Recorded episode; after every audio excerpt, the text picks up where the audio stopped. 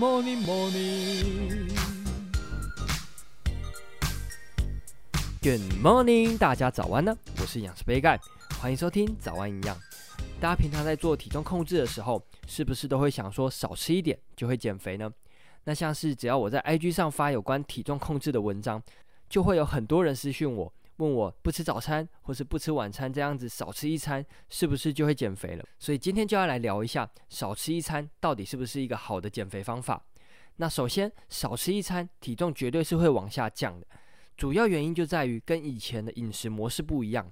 以前有吃早餐的时候，可能热量是吃到一千八百大卡，但是不吃早餐之后，可能就降到了一千五百大卡。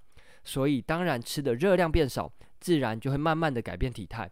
但是这边有一个重点，就是吃下的每日食物总热量变少，所以我们应该要注意的是每日食物的总热量，而不是有没有少吃一餐哦。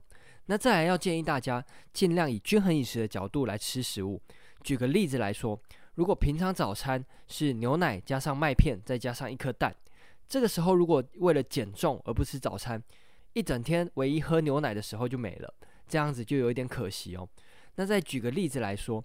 晚餐习惯吃便当，有鸡腿、两份青菜，再搭配一碗饭。